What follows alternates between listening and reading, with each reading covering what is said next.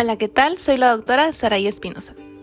Y bien, el día de hoy abordaremos los puntos más importantes sobre el tema fármacos en el embarazo, siendo un tema de relevancia de conocimiento general y nuestra presentación en el examen nacional. Basémonos en las guías de práctica clínica, el manual del Dr. Prieto y el manual del CTO. Comenzamos.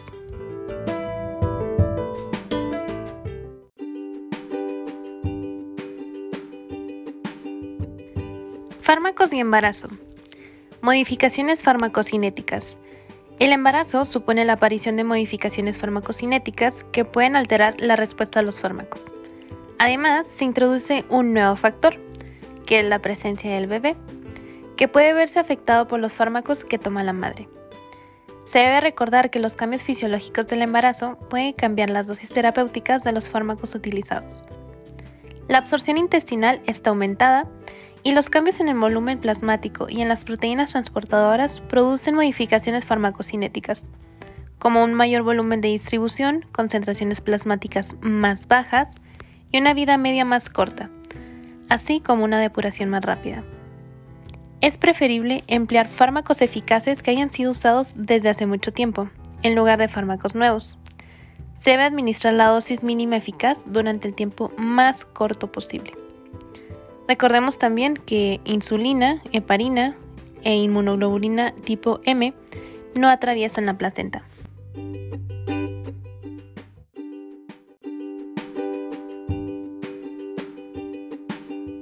Efectos de los fármacos sobre el bebé. Se entiende por teratógeno cualquier factor ambiental capaz de causar anomalías en forma o en la función cuando actúa sobre el desarrollo embrionario o fetal. Hay fármacos que se pueden considerar seguros durante el embarazo, otros son teratógenos, pero lo cierto es que se desconoce el efecto de muchos de ellos. Existen fármacos con efecto teratógeno solo en el determinado periodo del embarazo, siendo seguros durante el resto.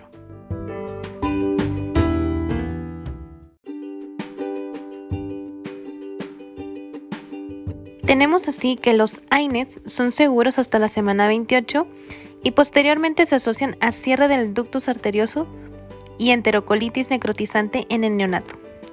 Es importante recordar que solo una pequeña proporción de anomalías congénitas, hablando aproximadamente de un 1%, es atribuible a fármacos teratógenos.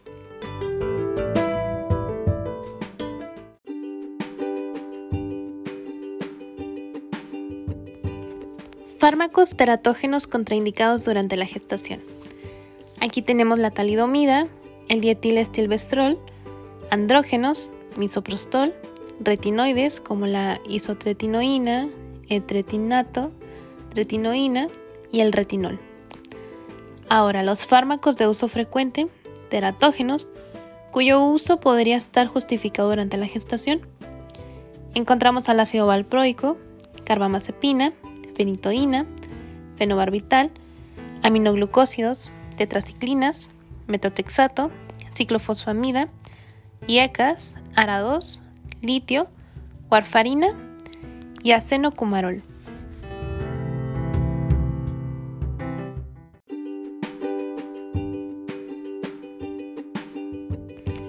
Existen diversos sistemas de clasificación de fármacos durante el embarazo. El más utilizado en nuestro medio es el de la FDA. La mayoría de los fármacos se clasifican como B o C, uno puede variar su clasificación según el trimestre de gestación. Y aquí tenemos la categoría donde empieza con la categoría A, categoría B, C, D y X. Hablando particularmente de la categoría A, aquí hay una ausencia de riesgo fetal demostrada en humanos, por ejemplo, en el ácido fólico. En la categoría B, son bien tolerados en estudios animales, pero no hay estudios en seres humanos, por ejemplo, la penicilina. Categoría C. Aquí hay una carencia de estudios adecuados tanto en humanos como en animales, por ejemplo la paroxetina y la budesonida. Categoría D. Se ha demostrado el riesgo fetal y en determinadas ocasiones se puede emplear si la relación riesgo-beneficio lo aconseja, por ejemplo la fenitoína. Y la categoría X, que son los riesgos son tan claros y superiores a los beneficios que no deben utilizarse durante la gestación. Por ejemplo, está contraindicadísimo el estradiol. Algunos ejemplos de efectos teratógenos típicos son, en el caso de la talidomida, tolbutamida y clorpropamida, hay malformaciones en extremidades, pabellón auricular, ojo y vísceras. Ácido retinoico provoca una hidrocefalia, ácido valproico, defectos de tubo neural, litio provoca bocio, anomalías oculares, fisura palatina, misoprostol puede producir un aborto por favorecer las contracciones, dietilestilbestrol, una enocarcinoma de células claras en cervix y vagina, anomalías del tracto genital por persistencia mulleriana y un aumento del riesgo de cáncer de mama. Estreptomicina, una lesión del octavo par craneal, micromielia, anomalías esqueléticas. Tetraciclinas, inhibición del crecimiento óseo, manchas dentarias, micromielia y sindactilia.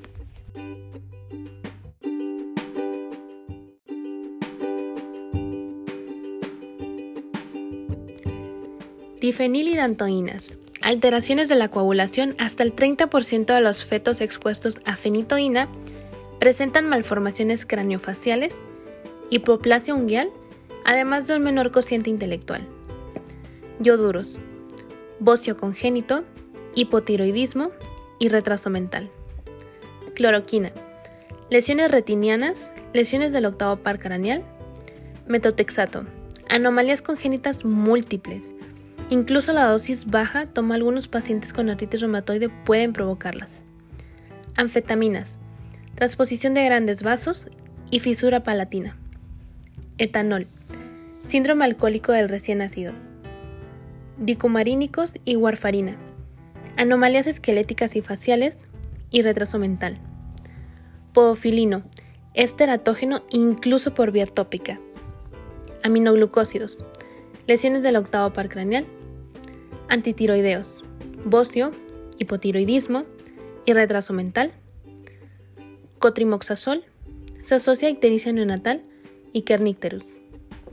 Tiacidas, teratógenas. Además, los diuréticos están contraindicados en el embarazo.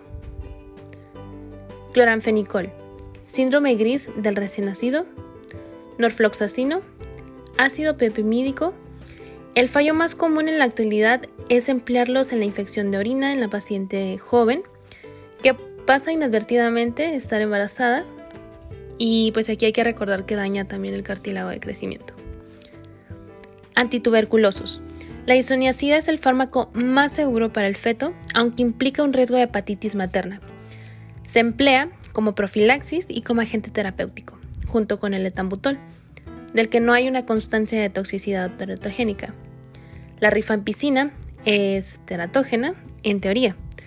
Aunque está indicada en tratamiento de la streptomicina, produciría daños en el octavo par craneal y la piracinamida puede alterar la coagulación. IECAS y ARA2 provocan malformaciones y muerte fetal. No deben administrarse durante el embarazo.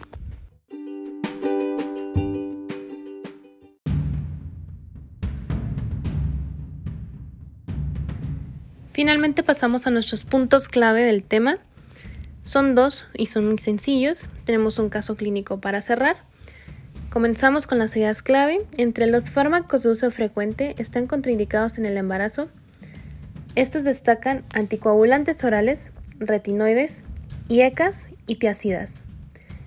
El dietilbestrol y la talidomida son dos fármacos con marcado poder teratógeno. En nuestro caso clínico nos llega una paciente de 37 años que acude a urgencias por metrorragia escasa y autolimitada en el día de hoy. Entre sus antecedentes destaca una hipertensión arterial crónica en tratamiento con lisinopril bien controlada. Fecha de última regla, hace seis semanas. En la exploración ginecológica no se observan hallazgos de interés. La ecografía transvaginal presenta un saco gestacional intrauterino con embrión en su interior de 9 milímetros. Embriocardio positivo. ¿Cuál de las siguientes afirmaciones es incorrecta?